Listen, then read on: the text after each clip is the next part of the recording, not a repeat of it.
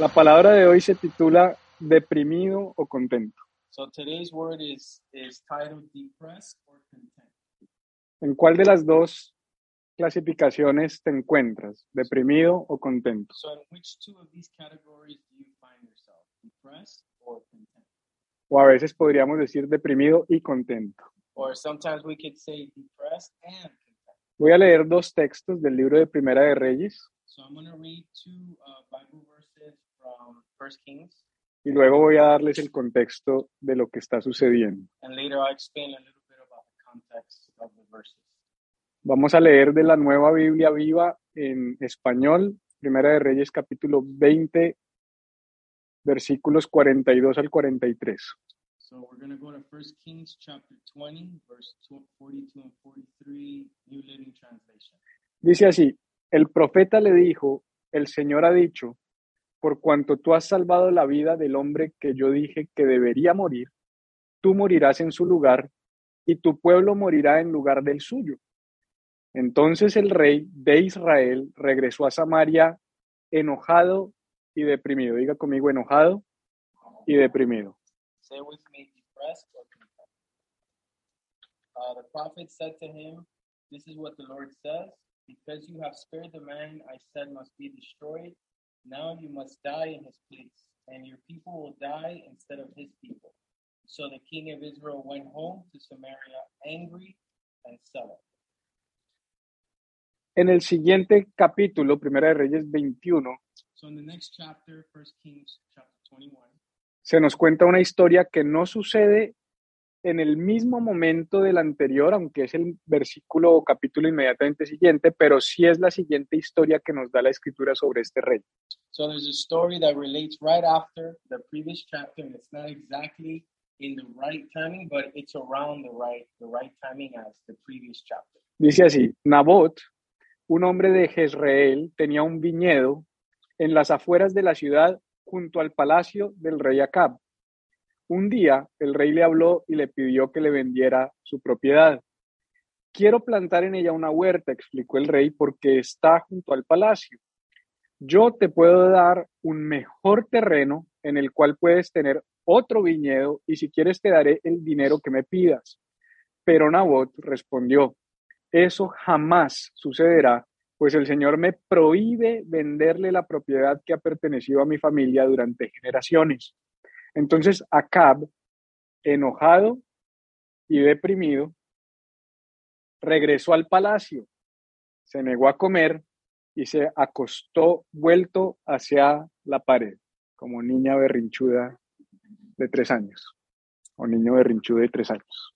So now there was a man named Naboth from Jezreel who owned a vineyard in Jezreel beside the palace of King Ahab of Samaria. One day Ahab said to Naboth, Since your vineyard is so convenient to my palace, I would like to buy it to use as a vegetable garden. I'll give you a better vineyard in exchange, or if you prefer, I will pay you for it. But Naboth replied, The Lord forbid that I should give you the inheritance that was passed down by my ancestors. So Ahab went home angry and sullen because of Naboth's answer. The king went to bed with his face to the wall and refused to eat like a spoiled brat. Eso lo añadimos nosotros, esa última parte. Hay en la Biblia un principio que se conoce como el principio de la repetición. There's a principle in the Bible that's called the principle of repetition. De hecho, lo vemos, por ejemplo, utilizado frecuentemente por Jesús cuando él decía en sus historias o en sus parábolas, de cierto, de cierto te digo. So we see that in Jesus' parables when he says, Truly, truly, I say to you. Esa repetición es un énfasis. Y aquí en este pa- pasaje o en estos dos pasajes encontramos dos palabras que se repiten exactamente iguales en ambos contextos, aunque como les expliqué son contextos diferentes. So in these two passages, we see that those words angry and sullen that are both repeated exactly the same um, within the same back-to-back verses, even though there's different context. Esas palabras son enojado y deprimido. So those words are sullen or depressed and angry. Déjenme darles un poco de contexto para que entendamos qué estaba pasando aquí. So let me share a little bit about the context. that was taking place here. El rey Acab era el rey de 10 de las 12 tribus de Israel. So King Ahab was the king of the ten tribes of Israel. 10 of 12.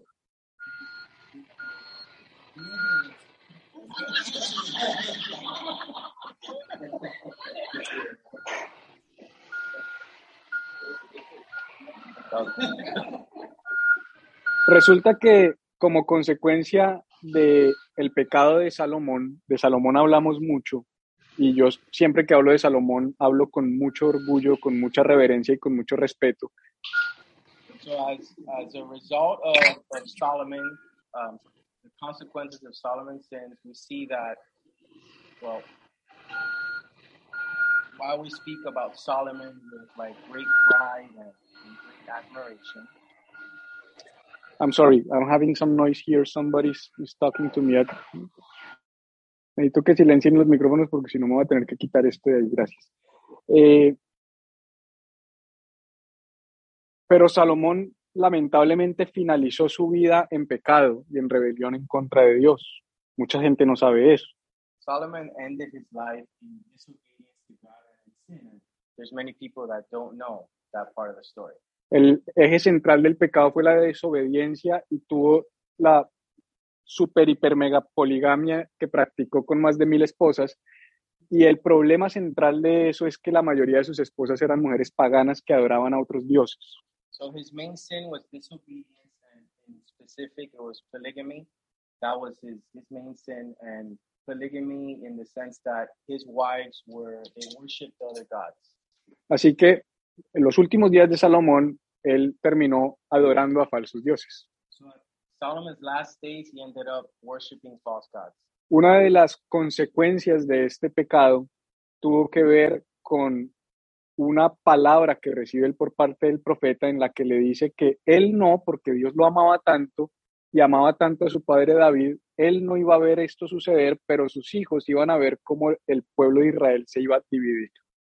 So one of the consequences was that Solomon received a word from a prophet where the prophet shared with him that he would eventually see the Israel divided, you know, and be divided essentially. Entonces, en el, contexto en el que estamos, el pueblo de Israel está dividido de 12 tribus en dos bandos. Las tribus del norte, que son 10 tribus lideradas o en este momento gobernadas por el rey Acab, y dos tribus, la tribu de Benjamín y la tribu de Judá, lideradas por eh, eh, Josafat, si no me falla la, falla la memoria cronológicamente, fueron varios reyes, que era el rey de las tribus de Judá y de Benjamín. So challenging. Sorry, sorry So, about it. Um, at this point in time, Israel's divided between the 10 tribes that Ahab led and two tribes that were Benjamin and Judah. That's perfect. Esto es solamente contexto. His own context. Acab estaba casado con Jezabel, que probablemente han escuchado ese nombre en medio del, y si han suficiente en el cristianismo han escuchado ese nombre. So married to Jezebel, and I'm sure you guys are very familiar if you've been in the Christian world for a while with that name, Jezebel. Esa mujer era tan malvada That woman was so evil que aún la iglesia, the church I'm giving you time, you know, ha nombrado un principado has named principality como Jezabel. Los principados, para los que no saben, son los rangos superiores del mundo espiritual caído. Pablo dijo que nuestra lucha no es contra carne ni sangre, sino contra principados, potestades, huestes espirituales de maldad en los lugares celestiales. in the heavenly places. Uno de esos principados ha sido nombrado por la iglesia como Jezabel, la esposa de Acab. Acab ha sido identificado como el rey o el líder a no seguir en el pueblo de Israel. like the leader that you do not follow amongst the people of Israel. Y como contraparte, David ha sido reconocido como el líder a seguir. Fíjate que David fue rey del reino completo de Israel. So be mindful that David was king of the entire Israel. Así que cuando hablemos hoy de David When we talk about David today y de Acab, vamos a entender lo que a lo que me refiero cuando les digo que esta enseñanza se titula deprimido o contento. we're going to understand a little bit why this message is titled Depressed or Content. David David o Acab.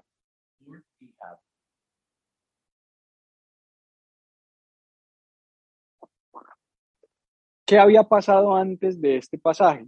Dios le había prometido a Acab So what happened before this passage is that God had promised Ahab eliminar por completo a todos sus enemigos. the opportunity to destroy all his enemies. Acab era un dios malvado, eh, un rey malvado, Ahab was a wicked king. que se había apartado de los caminos de David, He had walked away from the ways of, David. of David. Y cuando se habla de los caminos de David, When we talk about the ways of David, es porque David era reconocido como el rey a seguir o el líder a seguir. Recuerda que Dios dice de David, un hombre conforme a mi corazón. Entonces, a pesar de su maldad, Dios es tan bueno que le dice a Acab, Ahab, por amor al pueblo de Israel. Voy a acabar con tus enemigos. Por eso es que no es cierto, solamente como un paréntesis, que digamos que el Antiguo Testamento es de ley y que el Nuevo Testamento es de la gracia, porque el Antiguo Testamento está lleno de gracia.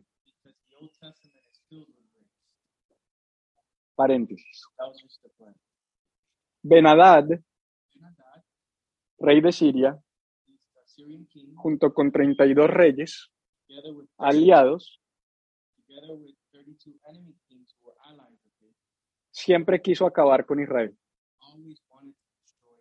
Y Dios le dijo, ya está, vamos a acabar con ellos. Y le dio una oportunidad camuflada en una instrucción. La instrucción fue precisa, The instruction was very precise. tienes que matar al rey. Acab se, se compadeció del rey cuando lo tenía arrinconado he took complacency in the king when he had him cornered. hizo una alianza con él, He made an alliance with him, le dio un lugar de gobierno gave him a place of government, y pensó que su sabiduría de dejarlo vivir, que su compasión de dejarlo vivir era mejor que la instrucción que Dios le había dado. A veces pensamos que somos más sabios que Dios, más compasivos que Dios, más misericordiosos que Dios. Y no obedecerlo trae amargura a nuestros corazones por las consecuencias que enfrentamos. Ahí viene ese texto que les acabo de leer. Volvámoslo a leer rápidamente. So let's read it very briefly. El profeta le dijo, el Señor ha dicho, por cuanto tú has salvado la vida del hombre que yo dije que debería morir, tú morirás en su lugar y tu pueblo morirá en el lugar del suyo. Entonces el rey de Israel regresó a Samaria enojado y deprimido. The prophet said to him, This is what the Lord says, because you have spared the man I said must be destroyed. Now you must die in his place, and your people will die instead of his people. So the king of Israel went home to Samaria angry and sullen. Después de esto, el rey llegó a su casa y desde su palacio, con ese sentimiento de amargura, de tristeza, de soledad, de depresión en su corazón, So later the king goes home, and with those feelings of, of anger and, and depressed and feeling sullen, vio un viñedo que no era suyo. He saw a vineyard that wasn't his. Él tenía mejores viñedos, He had better vineyards, pero quería uno que no era de él. but he wanted one that didn't belong to him. Creo que esto nos habla I think that this speaks to us. de que no hay nada mejor There's nothing better que lo que Dios nos ha dado. than what God has given us. Pero este hombre quería el viñedo de otro. But this man wanted somebody else's vineyard. En la historia, él dice, yo quiero tu viñedo y yo te puedo dar viñedos mejores.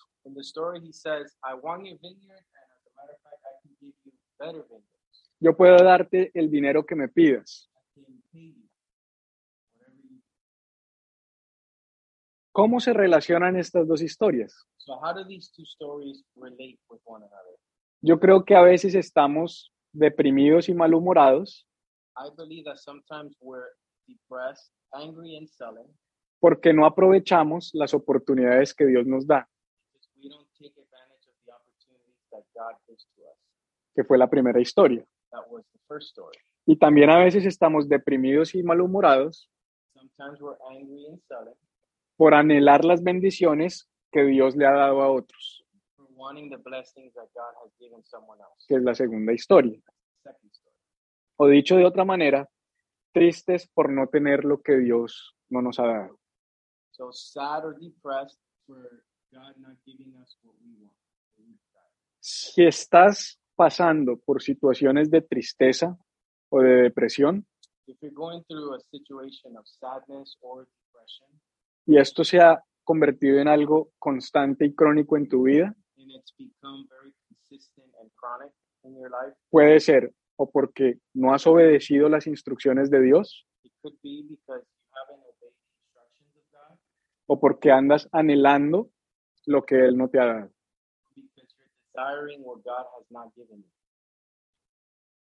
Te voy a leer una frase que escribí. Dios nos da instrucciones para bendecirnos, para que alcancemos promesas que nos ha dado. Al mismo tiempo espera que tengamos contentamiento mientras esperamos el cumplimiento de esas promesas. That this one? Growing in the kingdom. No, that would be something like God. God gives us instructions to bless us so we can reach promises He has given us. At the same time, that He expects us to have contentment while we wait for what we are expecting. Qué importante que en ocasiones How important in certain occasions la bendición de Dios se encuentra detrás de una instrucción.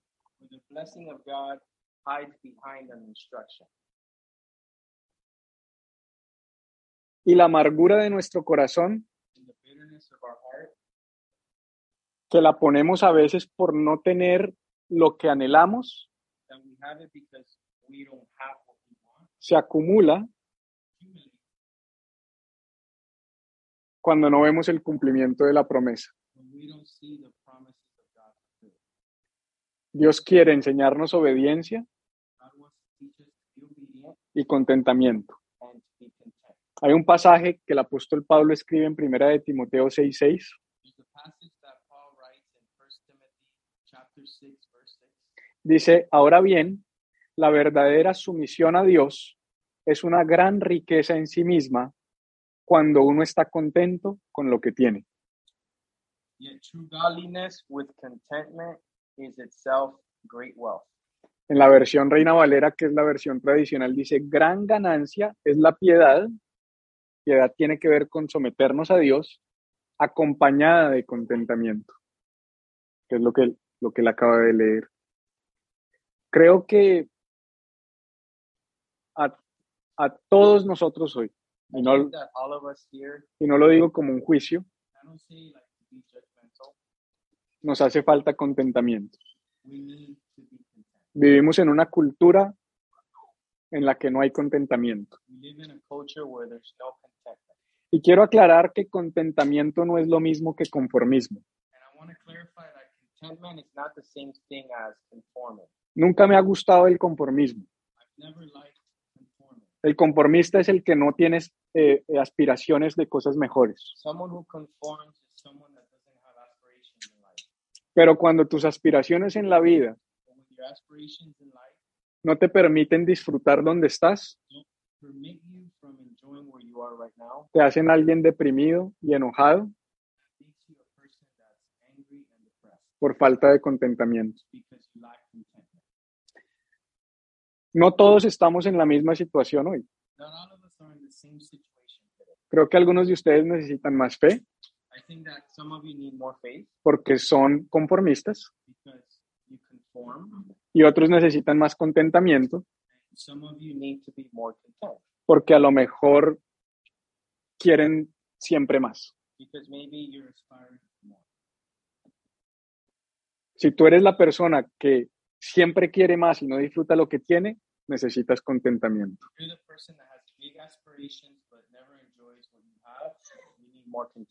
Pero si tú eres una persona que siempre está conforme con lo que tiene y no tiene ningún interés en progresar, necesitas fe. If you're a person that's always conforming but doesn't have aspirations in life, then you need faith. ¿Tiene sentido? Does that make sense? Ok. Ahora, crecer en el reino de Dios requiere que aprovechemos las oportunidades que Dios nos da. En otras palabras, que obedezcamos sus instrucciones. No puedes pre- pretender crecer en el reino de Dios sin obediencia. El anhelo de Dios es bendecirnos, Pero Él nunca va a pasar por encima sus propias instrucciones. Y mientras progresamos en el reino de Dios, necesitamos estar contentos con lo que tenemos. Qué tensión tan brava. Estar contento con donde estoy Be content with what I have mientras obedezco para llegar a donde Él me ha prometido.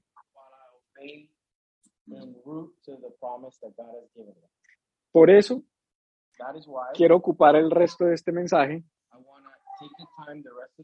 en regalarte tres claves para tener mayor obediencia a Dios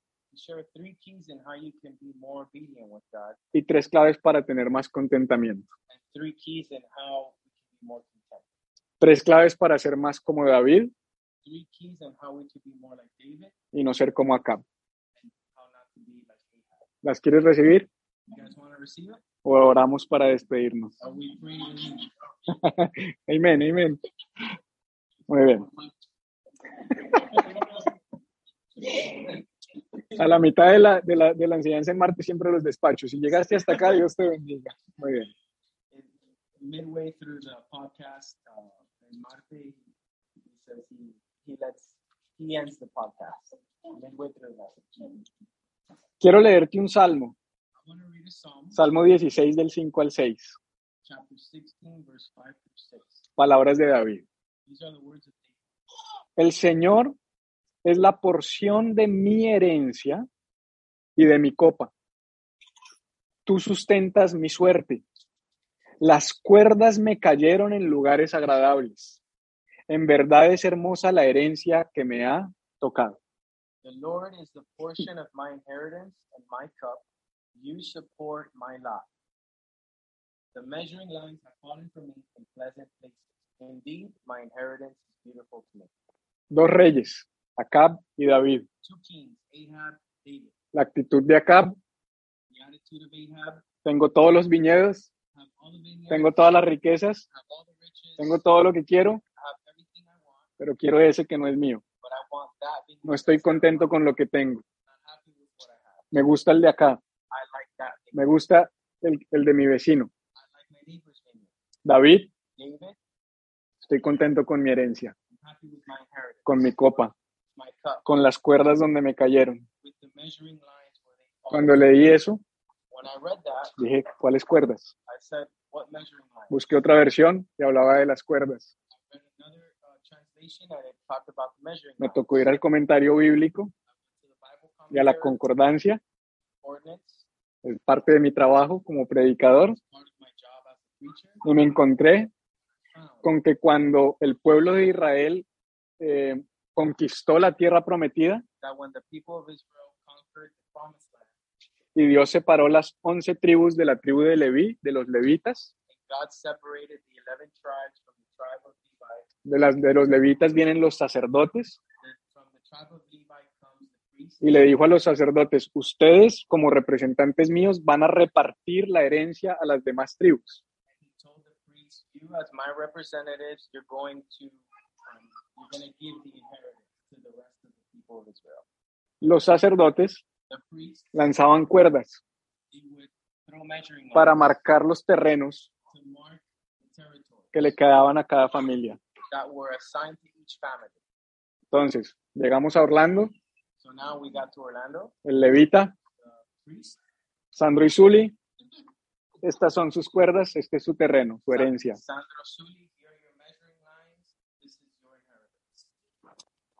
Yuyu, Juan no vino, se queda sin tierra, aquí marcamos. Ah, Juan está ahí, bueno, entonces le tocó tierra a Juan. José y Andrea, esta es su tierra, y lanzaban las cuerdas. Te voy a volver a leer el pasaje para que entonces entiendas lo que está diciendo David. El Señor es la porción de mi herencia y de mi copa. Tú sustentas mi suerte. Las cuerdas me cayeron en lugares agradables. En verdad es hermosa la herencia que me ha tocado. The Lord is the portion of my inheritance and my cup. You support my lot. The measuring lines have fallen for me in pleasant places. Indeed, my inheritance is beautiful to me. ¿Cuál sería tu actitud en esa situación? ¿Y por qué a ella le dieron más terreno? So, what would be your attitude in that situation? Why did they give her more land?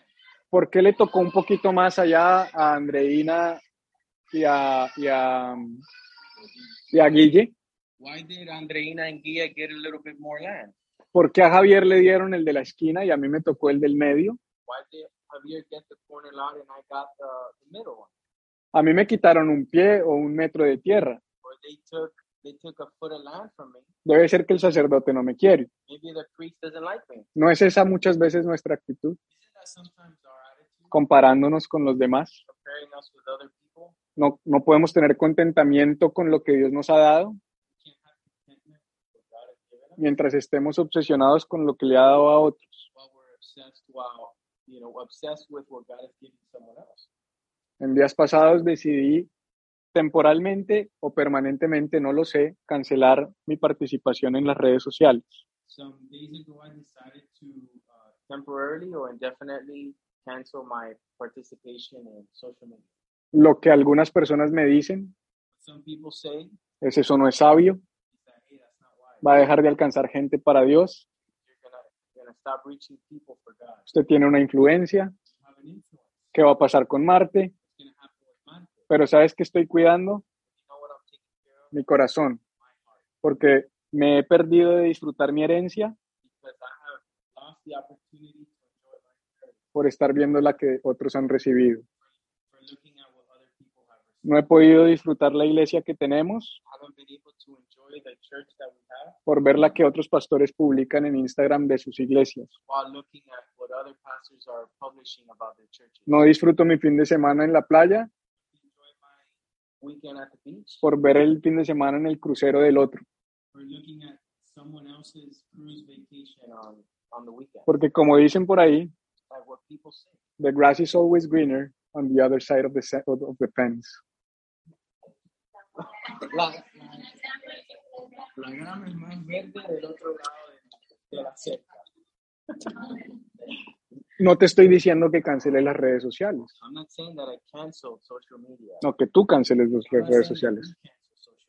Tú tienes que pesar con este mensaje qué tienes que hacer en tu vida para tener la actitud de David y no la de had. El éxito en la vida tiene que ver con aprovechar las oportunidades. Success in life is to take advantage of the opportunities. Y acuérdate que para mí oportunidades son instrucciones dadas por Dios Remember that to me, opportunities are instructions that are given by God, y agradecer la herencia que nos ha tocado. and to be grateful for the inheritance that we have. Entonces hablemos de lo primero, So let's talk about the first. cómo aprovechamos las oportunidades que Dios nos da. How do we take advantage of the opportunities that God has given us? Casi siempre Dios nos provee por medio de oportunidades. So in many cases, God provides by means of an opportunity. Si Dios te quiere dar algo, God wants to give you something. te lo da en forma de semilla, He'll give it to you in form of a seed, no de fruto ni de árbol. not a tree or a fruit. Lo que tú hagas con esa semilla What you do with that seed determina lo que suceda con tu promesa. determines what happens with your promise. A veces queremos una casa propia. Sometimes we want our own house. Dios nos da un trabajo, Espera que seamos buenos administradores de ese trabajo, que seamos diligentes, que trabajemos bien, que seamos esforzados, que madruguemos, que lo hagamos con gozo, que cuando nos paguen, si queremos una casa, we want a house. Lo lógico es que ahorremos para el down payment, la cuota inicial.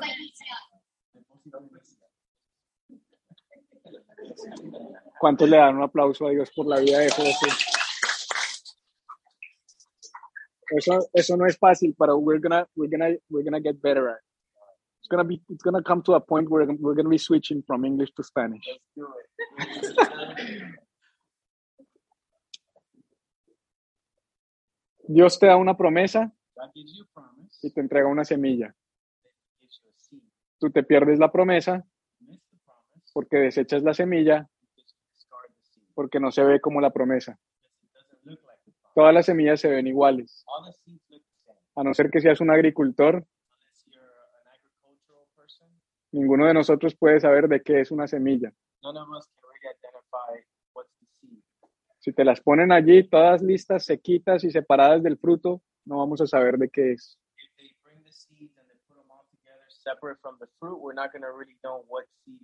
Dios te dio una promesa.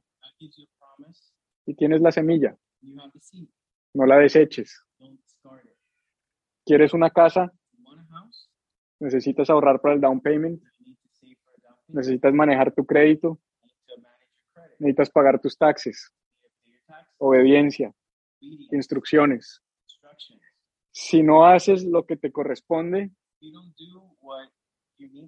vas a tener amargura cuando no veas el fruto de la promesa. Tienes tu trabajo, te pagan bien, te lo gastas en cosas que no necesitas, compras cosas que no necesitas con un crédito de dinero que no es tuyo, no eres generoso con Dios, no sacas un- una parte para sembrar en el reino de Dios, pero aún así crees que mágicamente, porque Dios prometió, Dios cumple, pero Dios cumple cuando obedecemos. Dios le prometió a Acab acabar con sus enemigos, pero esa promesa cambió de acabaré con tus enemigos a acabaré con tu vida y con tu pueblo. El mismo Dios. Tenemos que ser obedientes y diligentes diligent con lo que Dios nos ha dado. Si queremos aprovechar las oportunidades de Dios, necesitamos tres cosas. If we want to take advantage of the opportunities that God has given us, we need to learn three things. Número uno, sabiduría. Sabiduría tiene que ver con, con, con saber lo correcto y hacer lo correcto. Wisdom has to do with knowing what is right and doing what is right. Jesús dijo, al hombre sabio lo compararé con un hombre que, que edificó su casa sobre la roca. Es un hombre que escucha la palabra y la pone en práctica. Ese es el hombre sabio. Sabiduría no es saber lo que hay que hacer, es hacer lo que hay que hacer. Cuando Dios te dé una palabra, ponla en práctica. Eso es sabiduría. Para poder tener sabiduría, necesitas orar, pedir consejos, calcular y planear. Si no oras, no pides consejo, no calculas y no planeas.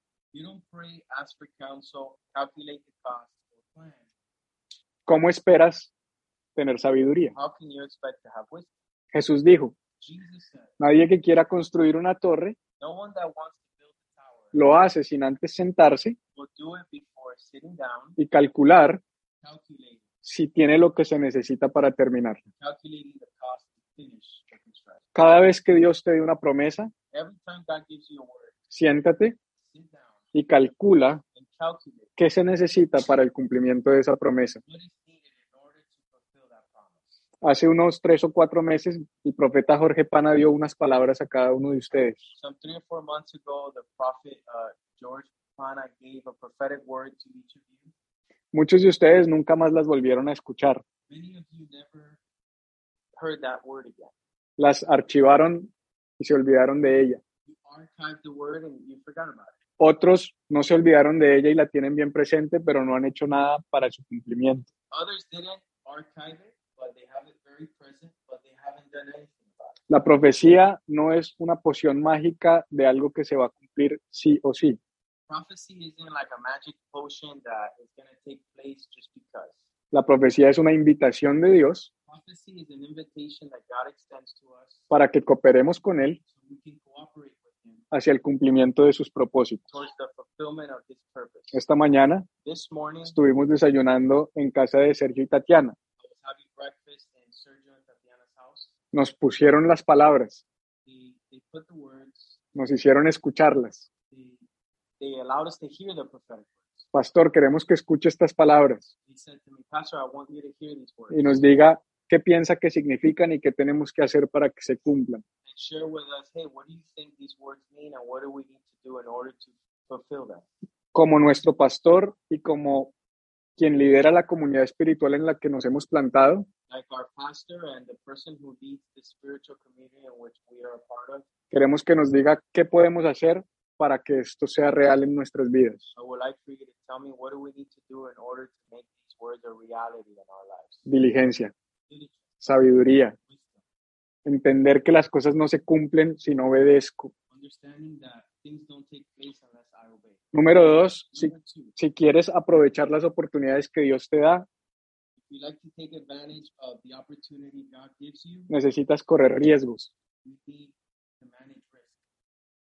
Toda oportunidad de Dios conlleva un riesgo.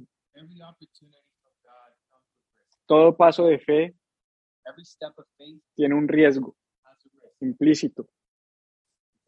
Dios nos está hablando a mi esposa y a mí de salir de este lugar y conseguir un lugar más grande.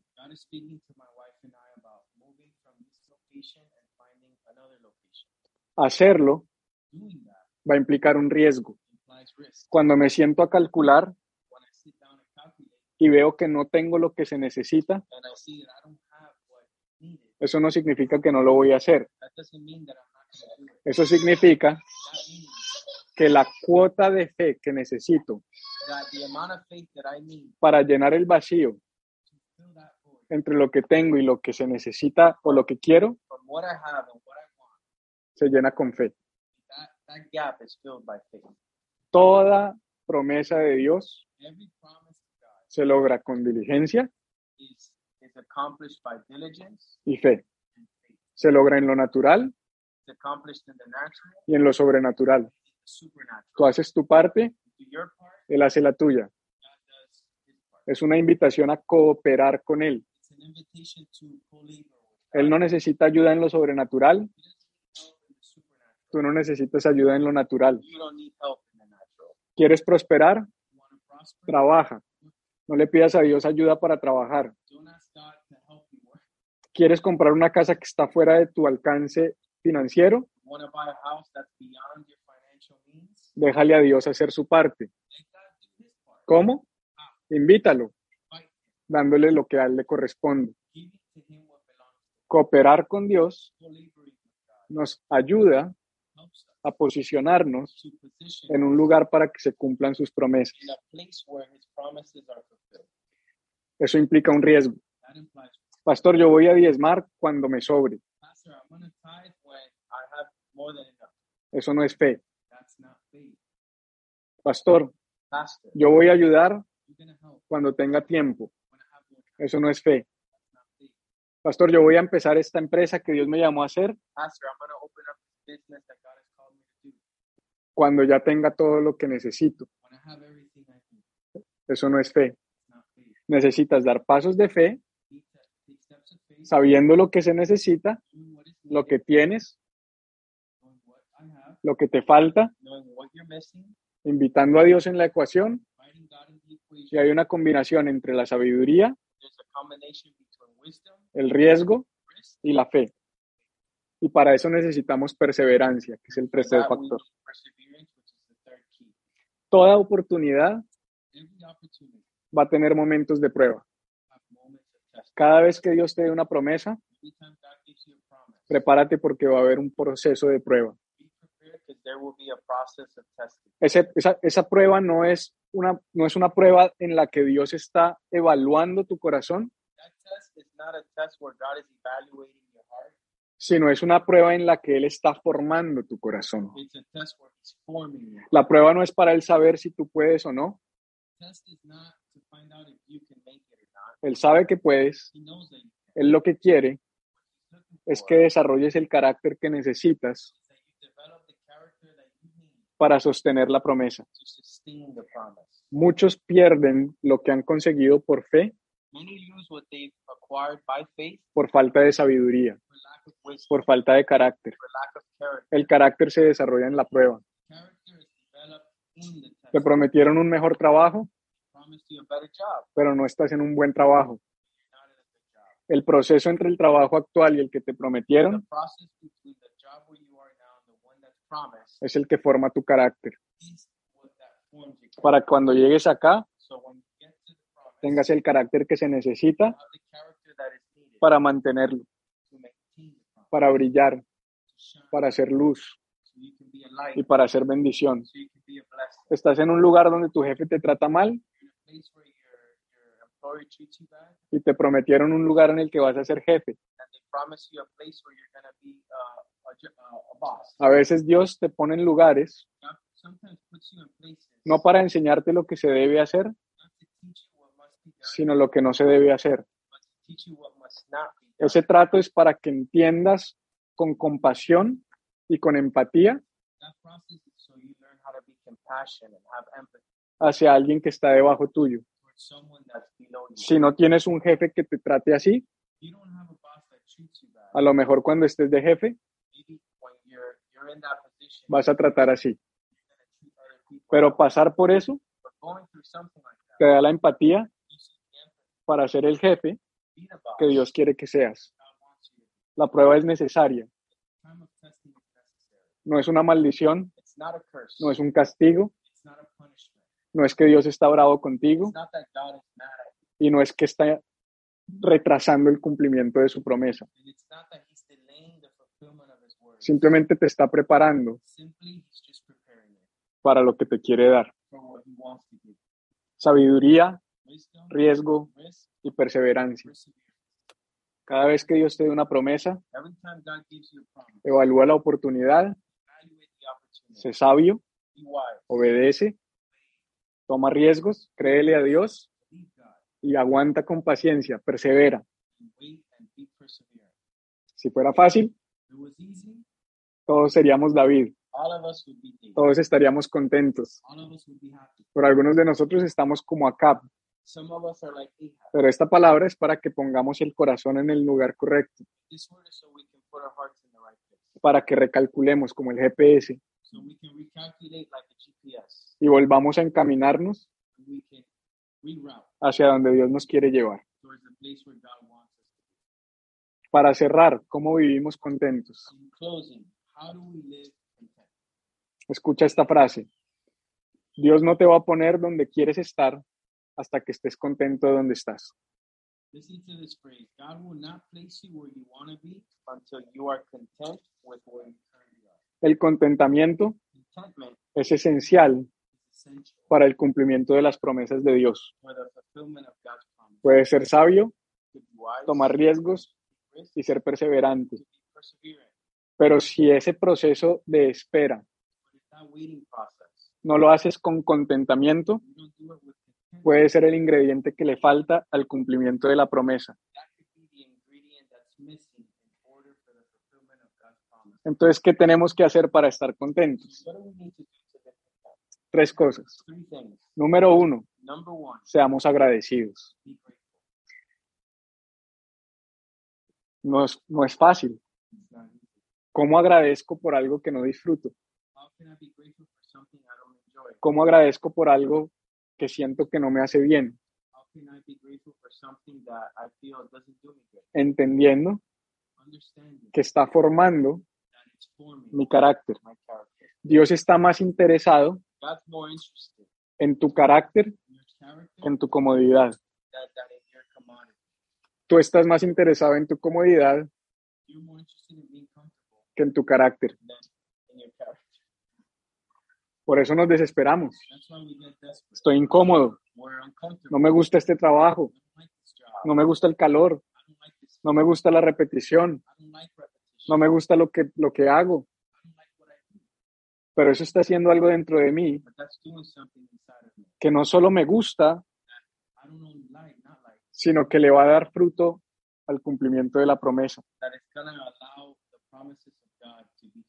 Cuando Jesús sanó a los diez leprosos, When Jesus healed the ten lepers, nueve después de haber sido sanados, siguieron adelante con su vida. Uno regresó hasta donde estaba Jesús y le dio las gracias. La Biblia dice que cuando Jesús habló con ese leproso número 10, that when he spoke to that tenth leper, le dijo, ¿dónde están los otros nueve?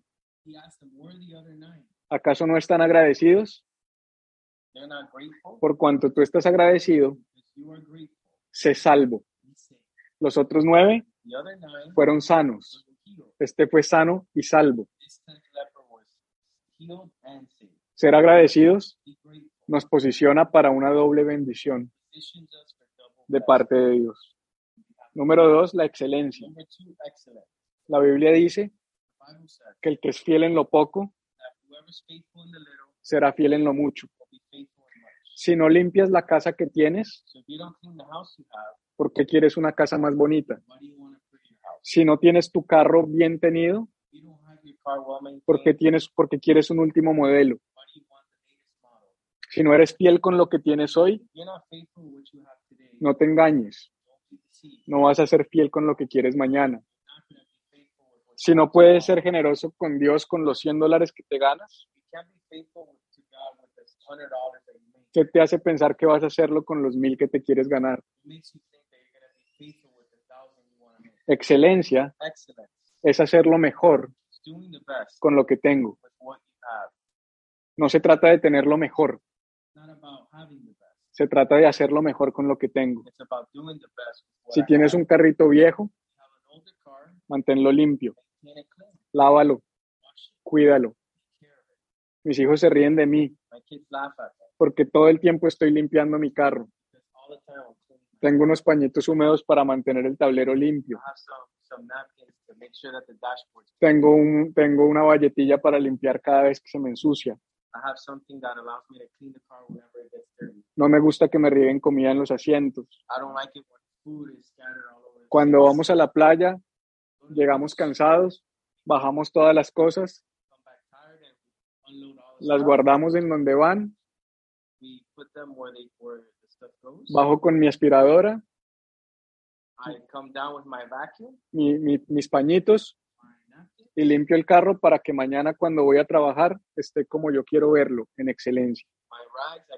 My rags. I clean my car so that tomorrow I wake up and I leave it all in excellent condition. Oh, pero Felipe, usted compró un carro cero kilómetros. Lo he hecho desde que tenía un Sprint modelo 94, que fue mi primer carro. Oh, Felipe, but you bought a, a zero mile car. I, I've done it.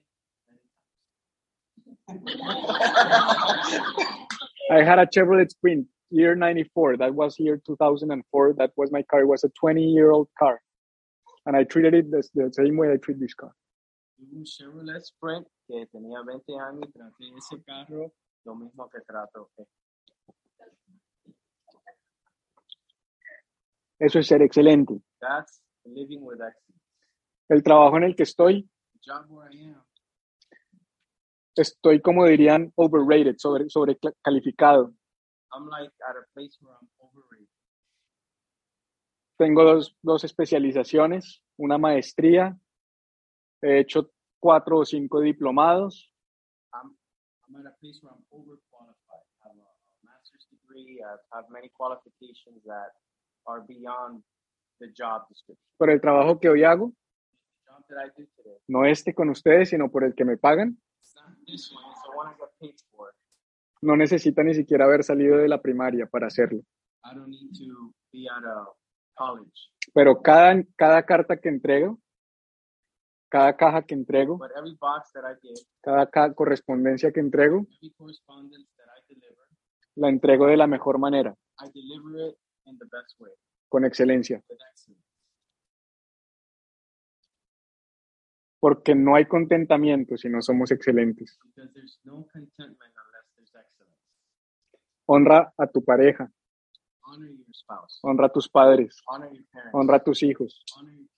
David dijo, estoy contento y agradecido con la herencia que me tocó. Hay cosas que tú tienes que te tocaron. No escogiste a tus padres, no escogiste a tus hijos, y aunque lo creas, no escogiste a tu esposa.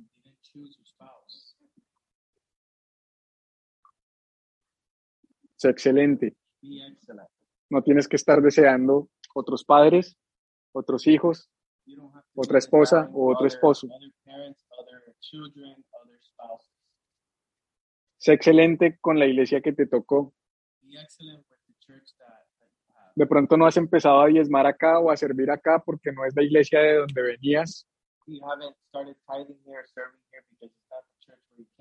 De pronto aquí no honras como honrabas en la otra porque no es tan excelente y no se ve como la que querías, no es la cero kilómetros que querías. Maybe you don't honor this church like you like the other one because it's not zero miles like the other. Pero este es el lugar donde Dios te puso. But this is the place where God has put Si te vas y no cierras el ciclo con excelencia, You don't close that cycle with excellence. todo lo que tenías que vivir acá se va a repetir allá. is going to repeat itself. over. Solo estás dilatando el proceso. Seamos excelentes donde estamos con lo que Dios nos ha dado. Y por último, honra. Honra tu ciudad, honra tus padres, honra tus hijos, honra tu trabajo, honra tu iglesia con tus palabras, con tu corazón, con tus acciones. Seamos agradecidos. Siempre va a haber una mejor ciudad para vivir. En el verano queremos el invierno, en el invierno queremos el verano. Si vivo en Orlando, quiero vivir en Nueva York. Si, vivo en Nueva York, quiero vivir en Atlanta. El ser humano tiene un problema en su corazón.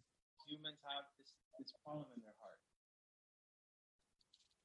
Aprendamos a tener contentamiento. Entonces, recapitulo estas tres cosas y terminamos. ¿Cómo aprovechar las oportunidades de Dios? Sabiduría, riesgo y perseverancia. ¿Y cómo vivimos contentos? How do we live content? Siendo agradecidos, siendo excelentes y honrando. Vive contento por lo que tienes, Por, mientras tienes fe por lo que quieres. while you keep believing for what you want. Te la repito para que la pongas en el Instagram y me etiquetes. Yo no uso Instagram, pero no importa. Vive contento por lo que tienes, mientras tienes fe por lo que quieres. Y te regalo esta para, para irnos ahora sí. Honra a los que tienen lo que tú quieres en lugar de criticarlos. Porque cuando otro tiene lo que yo quiero, Eso- want. Es un bandido, se lo robó, se lo regalaron. Ah, pero es que así es muy fácil.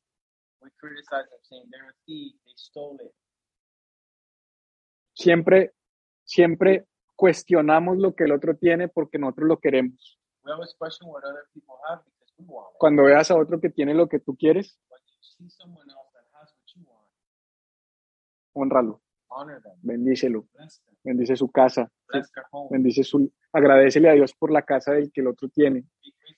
Vas a una casa más grande y más bonita que la tuya. No, you, you, you go. If you go to a- a bigger, better house, agradece. Dile Dios, gracias por bendecir a esta gente. Cuando entres al baño, ahí, arrodíllate y dile Dios, gracias por bendecir esta familia. En lugar de decir, ¿por qué a mí no me has dado una casa como esta? a?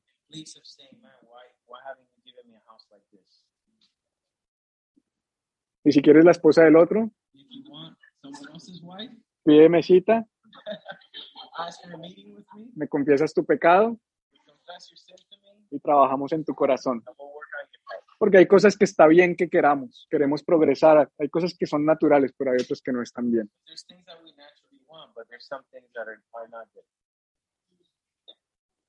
Y con esta cierro, pastor, lleva una hora cerrando. Jesús vino del cielo y estuvo contento en la tierra.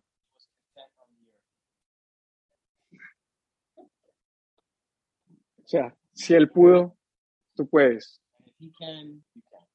No, es que yo en Colombia tenía, es que yo en mi, en mi país tenía, es que yo... Oh. Jesús vino del cielo a la tierra. No creo que ninguno de nosotros haya vivido ese contraste y vivió feliz. Aprendamos de Jesús. Let's learn from Jesus. Oremos, Padre. Gracias por tu bendición, Señor. You go ahead. You, you pray. I pray, you pray. Yes. Father, thank you for, for your blessing. Gracias porque con esta palabra Thank you because with this word, nos exhortas, you exhort us, nos confrontas, you confront us, nos incomodas, you make us uncomfortable. pero a pesar de eso, es claro para nosotros que lo haces porque quieres bendecirnos. No es una palabra que trae condenación, ni culpa, ni juicio, sino es una invitación porque tú tienes algo mejor para nosotros. Ayúdanos a ver tus instrucciones y a seguirlas. Y mientras lo hacemos, Ayúdanos a estar contentos donde estamos, con lo que tenemos, con lo que nos has dado. Ayúdanos a ser como David, contentos con su herencia, contentos con el lugar donde cayeron las cuerdas. Gracias por lo que nos has dado. No nos, no nos permitas estar en esta carrera insaciable to be in this journey unsatisfied, por tener más, por, por anhelar lo que no es nuestro. Y ayúdanos a discernir, Señor, si eso que queremos es parte de lo que nos quieres dar o si debemos renunciar a ese anhelo. Porque mientras tengamos anhelos que no se alinean con tu plan, siempre habrá lugar para la amargura. there'll always be a place for bitterness. No queremos vivir deprimidos y, enojados. Queremos vivir contentos y satisfechos, como tú lo hiciste, Jesús. Te bendecimos. En tu nombre, Jesús. Amén. Amén.